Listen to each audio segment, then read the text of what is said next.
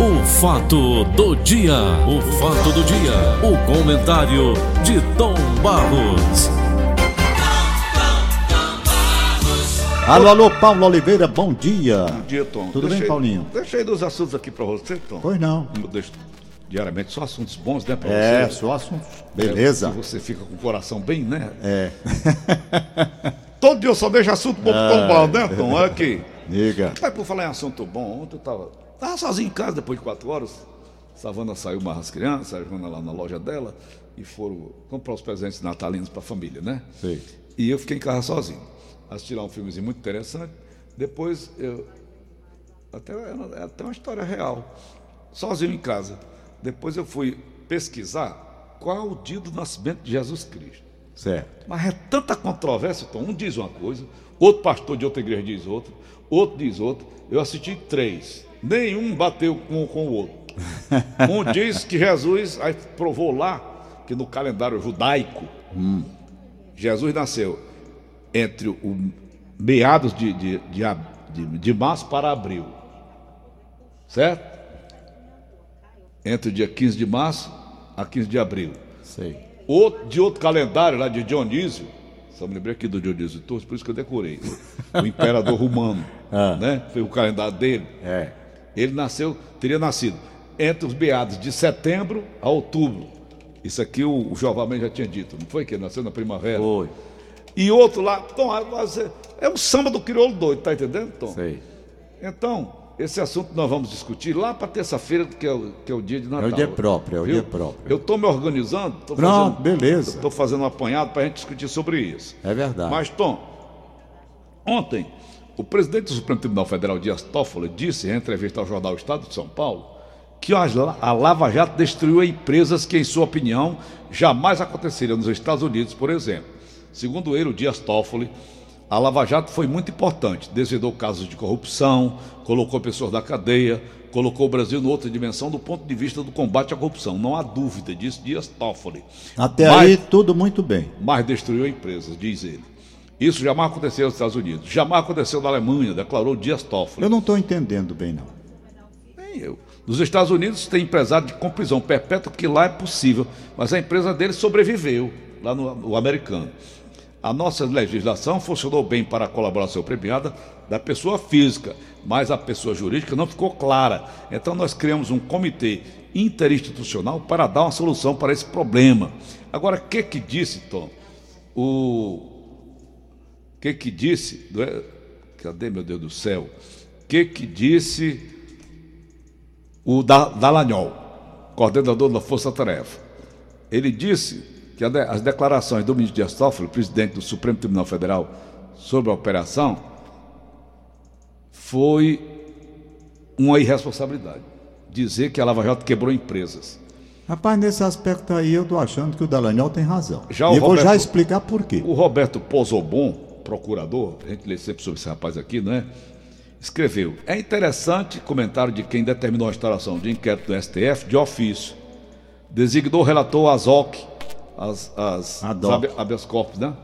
Não sei, deixa eu dar. O- HOC. Sei, vamos lá.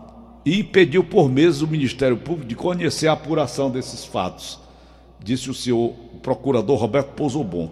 Respeitosamente, ministro Toffoli, a Lava Jato não destruiu empresa nenhuma, descobriu graves ilícitos praticados por estas empresas e as responsabilizou nos termos da lei. Eu acho que está coberto Eu de razão. com ele no Eu também. Veja bem. Vamos lá, fazer aqui a nossa, a Observação. nossa observação. Não é? Vai para cá, Nelson. Hum. O que, que ele quer com isso, o Dias Toffoli? Bom, Hein? veja bem. Se uma empresa ela prospera mediante atividade ilícita de seus gestores, Isso, Tom. numa concorrência desleal e injusta com relação às outras empresas que estão trabalhando dentro da lei. Você queria o quê? Que a Lava Jato apurasse as irregularidades dos gestores, mandasse a empresa não sofresse absolutamente nada.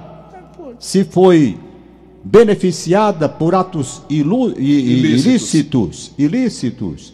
Então, realmente a Lava Jato não faliu empresa nenhuma não. Não levou a empresa. A empresa já estava cometendo irregularidades e teria e terá sempre de ser punida aquela empresa que numa concorrência desleal com as outras vai para as atitudes fora da lei, É. recebendo uma série de benefícios, numa concorrência que aí sim Tá em o pre- Debrecht que se em, em diz. pre- em prejuízo das outras que estão dentro da lei, não é? Quer trabalhar Eu acho que né? o ministro Dias Toffoli perdeu uma ótima oportunidade Atrás disso tem boi rodando. de tem? ficar. Não, não, eu não posso, eu não posso falar assim, né, Paulo? Que tem boi rodando, rodando, sei lá, rolando. Hum. Eu não posso.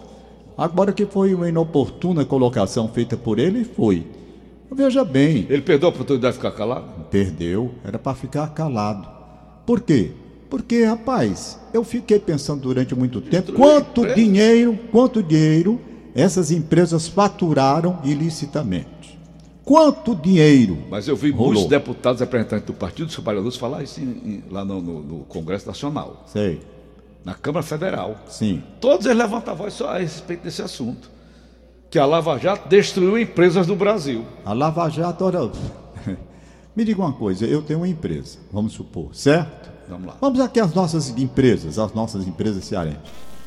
Dentro da lei, passando por dificuldades em virtude da crise que aqui se estabeleceu no gerada, país, procurando cumprir as suas obrigações.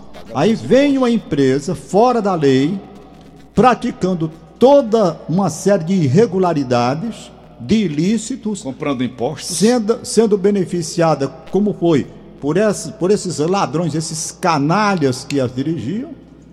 Essas empresas ficam numa situação privilegiada financeiramente, em virtude dos ganhos irregulares, desonestos, em concorrência com as demais, e essas empresas vão ficar o quê? Intactas, porque a punição deve ser apenas para os seus gestores, que é isso.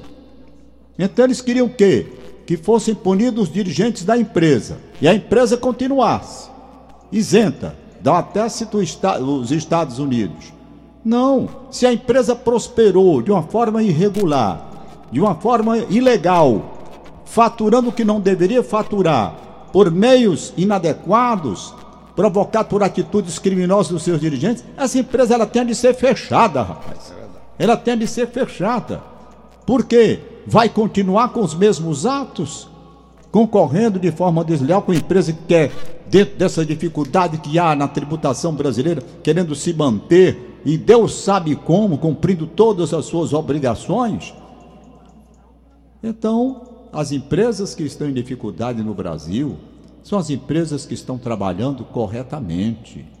A crise atingiu de uma forma tal as empresas que tiveram de fazer uma verdadeira adequação com demissão de funcionários, com cortes e investimentos, com tudo. Essas sim devem ser contempladas e olhadas pelo esforço dos seus dirigentes com o máximo respeito. Agora, as empresas que prosperaram, beneficiadas por atitudes ilícitas, por conchavos, não, gente.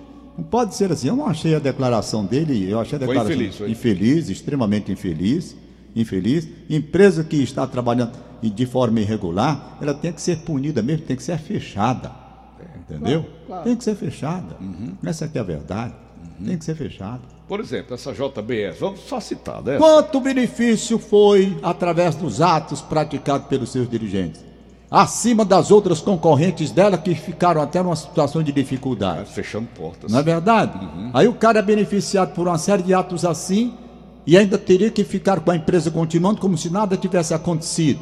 Dias Toffoli, Não é? Não acho correta a atitude do presidente. Odebrecht, OAS, Outras, Queiroz Galvão. Todas beneficiadas. E por aí vai. Ainda tem mais. né? Por aí. Ação de centenas.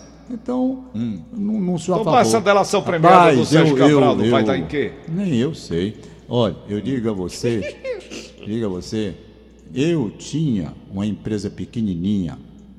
Nós temos. Nós temos uma empresa pequenininha Enfim, tem, eu tenho, É. você tem. e eu sei o que é dificuldade com relação à tributação. Ave Maria, Quando você recebe, sabe o que é que vai pagar. sabe? né? Tributo no Brasil é um negócio extremamente difícil. Tributo no Brasil.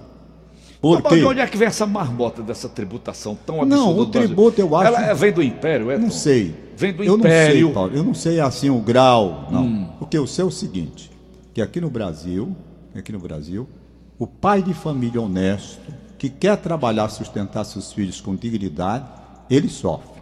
ele sofre por uma pesada carga de imposto de renda, que não é imposto de renda coisa nenhuma. Empresa, como eu disse a você, a empresa pequenininha que eu tinha, TBI. quando era no fim do mês, eu pegava aquele contador Anacleto, trabalhava, que trabalha com todo mundo aqui, né? Aqui da empresa, e ele ia fazer as contas, eu olhava, eu dizia, quer dizer que o governo está levando tudo isso sem fazer, sem pregar um prego numa barra de sabão? É, vai para tudinho. Rapaz, essa carga tributária brasileira tem que ser revista. Tem que ser revista, não é só negócio de reforma da Previdência, não. O massacre em cima do pai de família é muito grande. É grande demais. Massacre, é um verdadeiro massacre.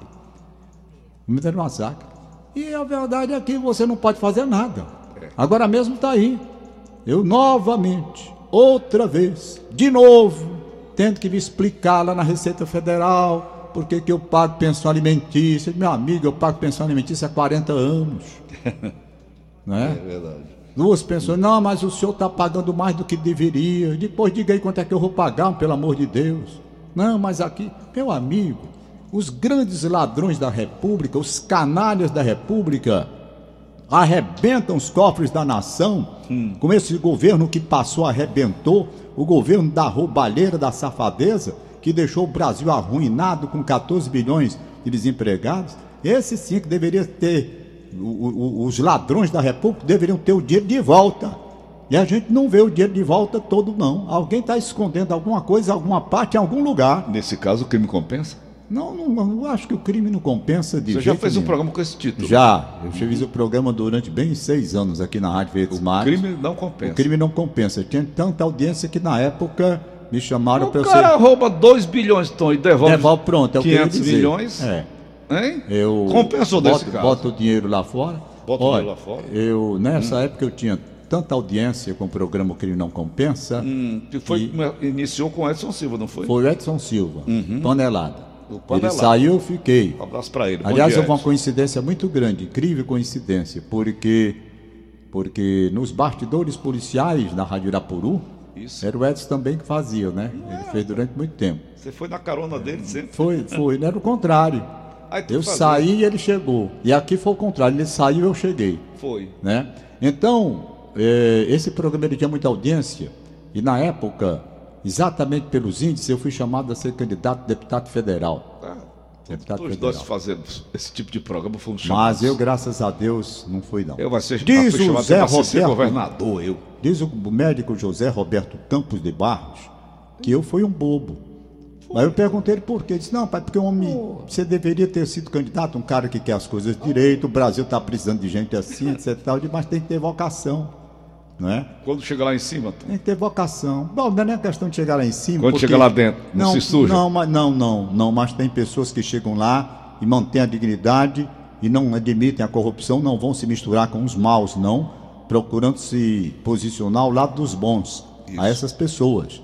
Então o Zé Roberto achava que as pessoas boas deveriam ir. Ele entende assim, que eu poderia ir, mas a questão que eu vejo é a vocação. Eu não tenho vocação para política, nunca tive na minha vida, não é? Não tenho vocação para política. Como é que eu ia me. Eu não, não tinha condição. Na verdade, a realização da minha vida aconteceu de duas formas. As coisas que eu amo. É fazer aqui esse tipo de comunicação no rádio, jornal, televisão, uma coisa que está no meu sangue desde criança, e a outra a aviação. São as duas coisas que me deixam feliz, extremamente feliz. Quer me ver feliz? Me veja voando, pilotando um avião. Quer me ver feliz? Lendo o livro de Santos Dumont. Rapaz, Paulo, li quatro livros de Alberto Santos Dumont. Eu, quatro, quatro livros. Nessas férias aí, essas pequenas viagens que eu fiz, e Alberto Santos Dumont. das viagens que você fez, lembrei do filme que eu assisti ontem à tarde. Qual foi? O Zoológico de Varsóvia. Zoológico de Varsóvia, Varsóvia. capital da Polônia. Ah. Na época da invasão alemã, Eita. um casal polonês chegou a ajudar 300, mais de 300 judeus para que eles não fossem para as câmaras de gás, Tom. Varsóvia, capital da Polônia. E eles, Tom Barros, esse casal tinha um filho. Mas, rapaz, o perigo que esse casal corria é uma coisa mais linda do mundo esse. Que eles matavam os judeus lá de graça, né, os alemães? É. O nego olhou para ele de cara feia, já levava um tiro na testa. Bufo! Ali, ali era um negócio complicado, Ave né? Maria, que ruindade, a maldade humana como diz o Einstein, não tem limite, né? Paulinho, rapaz, eu, eu, você acredita nesse negócio de espírito, sabe? Não. Comunicação, não? Não, não acredito. Rapaz, interessante. Há algumas coincidências incríveis. Tento acreditar. Há algumas coincidências incríveis. Anteontem, Hum. o meu filho Gabriel estava em Uberlândia, Minas Gerais. Vai morar lá, vai embora em fevereiro. É, jogar vôlei. Deu problema lá, lá na Câmara Municipal de lá, não foi? Ele. ele... viu? Não, não vi. Eu estava ligado, era no O- vôlei. é, 20 vereadores dos 27 foram presos. lá. Foi. Ele, o- ele foi fazer o, o teste no clube de, de Uberlândia para vôlei, ele joga vôlei. Eram 115. Qual é a altura dele, Tom? O Gabriel deve estar aí com 1,90m, mais ou menos, eu acho. É a altura natural Tem, do, do jogador dele? É. Então ainda é jovem, ele tem 17 anos, né? Acho Ainda que- vai crescer mais um pouco. Não, acho que ele está com 1,89 por aí assim. Tem. Pois ele, bem, Ele cresce mais um pouco. aí né? o resultado é que ele foi para essa seleção lá, e eram 115 atletas do Brasil, ele ficou entre os 15, depois ficou entre, só tinham quatro vagas, ele ficou nas quatro vagas e ligou para mim e disse, papai, eu não vou mais voltar não, vou ficar morando em Minas Gerais, Porra. Então vou voltar agora, mas em fevereiro eu vou voltar para Minas e eu não vou mais morar aí não. Tá certo. Aí ele, pois bem, tá tudo acertado, ele vai lá, esse clube da faculdade, alimentação, o Uberlândia. Não, É o Gabriel. é o Gabriel. Então ele tem Gabriel, alimentação. Pedro e Maria Clara. É, então ele tem alimentação, tem a faculdade, a faculdade e o salário? alojamento. Um saláriozinho? Não, o salário não. Ele tem a faculdade, o alojamento e a alimentação. O dinheiro de manutenção quem manda sou eu. E ele vai para lá. Pois bem, agora coincidência de negócio de espírito, o que, que eu queria dizer? Eu fico invocado. Ele estava no aeroporto, aeroporto de Uberlândia, tenente coronel aviador César Bombonato, que eu conheci. Na época ele era casado com uma amiga minha chamada Solange. Né? Então, aí ele disse, papai, eu estou aqui no aeroporto César Bombonato. Eu digo, rapaz, eu, o nome César Bombonato, meu Bombonato conhecia, um artista, além de piloto, um dos grandes pilotos da Força Aérea Brasileira, morreu num acidente. Morreu num acidente. Ele, ele, ele pintava muito, é um artista plástico, um espetáculo, César Bombonato. Em homenagem a ele, botaram lá o nome do aeroporto da cidade. Tudo bem, eu falei com ele, Gabriel. Ok, Gabriel, tchau, tchau, tchau. Desliga o telefone. Havia uma amiga em comum, PVI Paiva Vidual, coronel aviador também, que foi comandante aqui do Pedro 4, que há muitos anos, há muitos anos eu não via e tinha perdido contato com ele. E ele era amigo do Bobonato, inclusive foi quem levava a Solange lá em casa depois que o Bobonato morreu. Rapaz, você acredita que quando eu desliguei o telefone do Gabriel deixei ali, né? Uns 10 minutos depois, o, o- o- o PVI, Paiva Vidual, liga para mim. Tom Barros, rapaz, peguei aqui seu celular, que o Fábio Shoa, o piloto da, né, me deu, não sei o que tal. Aí, rapaz, como é que tá a saudade? de- Eu tô impressionado, PVI. Porque, rapaz, nesse instante meu filho ligou falando no César Bombonato. Aí eu fico invocado com essas coisas que acontecem, sabe? Coincidência. As coincidências, rapaz, 10 minutos depois, o PVI, que tinha uns 10 anos que eu não, não falava com ele, ou mais, liga pra mim depois de eu falar no César Bombonato. Não, eu acredito que tudo Tom, faz parte. Tu acha que faz parte Tudo é um tudo isso? conjunto só. É. É. Nós todos somos interligados. Rapaz, eu fiquei impressionado. Entendeu? Atenção, hein, Tom? O conselheiro independente do Apivida desde 2015, Geraldo Luciano. administrador de empresas e mestre em administração, Geraldo Luciano Matos Júnior, será o novo vice-presidente de finanças do sistema Apivida, nosso cliente aqui. O executivo teve a contratação acertada neste mês de dezembro e inicia no cargo em janeiro de 2020. Em paralelo à sua atuação como vice-presidente do Conselho de Administração do Apivida, Geraldo Luciano foi executivo do grupo M. Dias Branco, vice-presidente de investimentos e controladoria, diretor de relação com investidores RI. Recebeu em 2017 o prêmio O Equilibrista pela IBEF Ceará. Com mais de 100 milhões de clientes, o sistema Vida hoje se posiciona como o maior, Tom, e único sistema de saúde suplementar do Brasil, presente em todas as regiões do país, gerando emprego e renda para a sociedade. Fazem parte do sistema as operadoras do Grupo São, o Grupo São Francisco, o Grupo América, Promed AMI, além da operadora Pivida. Atua com mais de 29 mil colaboradores diretos envolvidos na operação, mais de 15 mil médicos e mais de 14 mil dentistas. Desejar ao Geraldo Luciano, ele que dese- desenvolveu um papel muito importante, não foi trabalhando junto com Iver Dias Branco, que por sinal disso foi o grande mestre dele, né, Tom? Foi, Foi o Ivens. foi, foi. E agora, à frente de mais esse empreendimento, desejar a você, Geraldo Luciano, sucesso. É, desejar a ele, desejar ele todos os desafios que ele terá pela frente. Muitos desafios Inteligente como é, com a experiência, com a bagagem que tem, principalmente no grupo Ivens Dias Branco. Então, que ele alcance as metas, que seja feliz nessa nova jornada. Por falar em Ivens Dias Branco, quero agradecer ao Ivens Júnior, que continua fiel a este horário, muito fiel. Ivens, Júlio, obrigado, irmão. Inclusive conversamos ah, anteontem, se eu não me falha a memória, ele elogiando as posições assumidas com relação à, à parte religiosa nossa aqui, do dia a dia, com, eh, defendendo a Eles Igreja religiosos, Católica, né, Tom? é, defendendo a Igreja Católica contra os- as, blas- as blasfêmias que estão acontecendo aí. Bom, falar em religião, abraçar a irmã Conceição, lá do Lá Amigos de Jesus. Isso. Amiguinhos de Jesus. Eu fiquei assistindo, essa semana eu vi uma matéria com ela, foi domingo, domingo no, ou foi sábado, naquele Se Liga, né? É, Era com ela a matéria. isso. E eu me lembrando, Tom Barros, do sofrimento do meu netinho quando operou as pernas, operou, operou os pés. Ali era uma- coisa passageira. É. Agora tu imagina um pai de família com a criança internada sabendo que ela tem câncer. Eu. Se volta ou se não o, volta, oh, o, meu Deus. O Marcel, Marcel, meu filho, Marcel Barros, Emanuel Brandão, eles fizeram, como eu disse aqui, aquele segundo clássico da literatura, né? Isso, Fortaleza, Ceará, Ceará, Fortaleza. E a irmãzinha Conceição teve lá, levou os meninozinhos. Porque é o seguinte: os que estão num bom estado, ela leva. Os que estão numa situação mais delicada e não podem sair, eles ficam lá no lar, amigos de Jesus. Isso, não é? isso. Estão lá. E os garotinhos correram para me abraçar. E ficamos lá, batendo Rapaz, fotos, eles batendo foto, não é? Todo com o Braulio Bessa, o Braulio Bessa lá, e com todo mundo, aquele negócio todo. Aliás, parabéns, Braulio Bessa, pelo seu belíssimo trabalho, extraordinário, repentista, de um homem de cordel, como é o, o Braulio Bessa. Foi bem. Então eles fizeram lá, estava lá o, o, o- Oswaldo, atacante do Fortaleza, também o Mota, etc e tal. Foi uma festa muito bonita e a irmãzinha lá. E eu olhando para aquelas crianças, Paulo, eu, eu quando olhei aquelas crianças lá, eu olhei e disse assim, meu Deus, como é que eu estou reclamando da vida? Como é que eu posso reclamar de nada? Se eu estou aqui vendo toda a minha família, todos né, bem, todos bem, eu posso reclamar de alguma coisa? Claro que eu não posso reclamar de nada, porque essas crianças dessa idade, passando por esses problemas, os bichinhos lá todos com, com, com aquelas máscarazinhas, né? Já Cabecinha. carequinha, hein? Cabecinha Cabe- carequinha. cabecinha carequinha, né? É. E todos alegres, e todos felizes, e todos brincando. Eu dizia, isso é que é um exemplo de vida dessa irmã Conceição. Superação. De superação dessas crianças, rapaz. Elas brincando ali com a gente, sabe?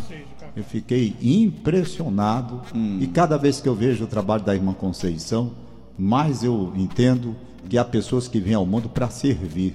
Ela é um exemplo marcante disso aqueles garotinhos que ela levou para lá. E eles, rapaz, eles, eles assim, em momentos, em momentos, eles nem parece que estão com a doença grave. Em momentos eles estão lá brincando como qualquer criança. Olha, aquele trabalho é muito, é belíssimo o trabalho, belíssimo trabalho. Tá bom, Tom. Ok. Ah, aqui tem um aniversariante do dia, Paulo Monalisa do Socorro de Paula Farias, na Parquelândia, filho do radialista Tony Costa. Tony Costa. Tony Costa, um abraço, Um abraço, pro Tony, Tony. um abraço para Monalisa. Ok, Tom. Aqui tem. Não, não, isso aí Ai, não. não? Vida, eu já ia ler. Tchau! Tchau, Tom. Valeu. O fato do dia, o fato do dia, o comentário de Tom Barros.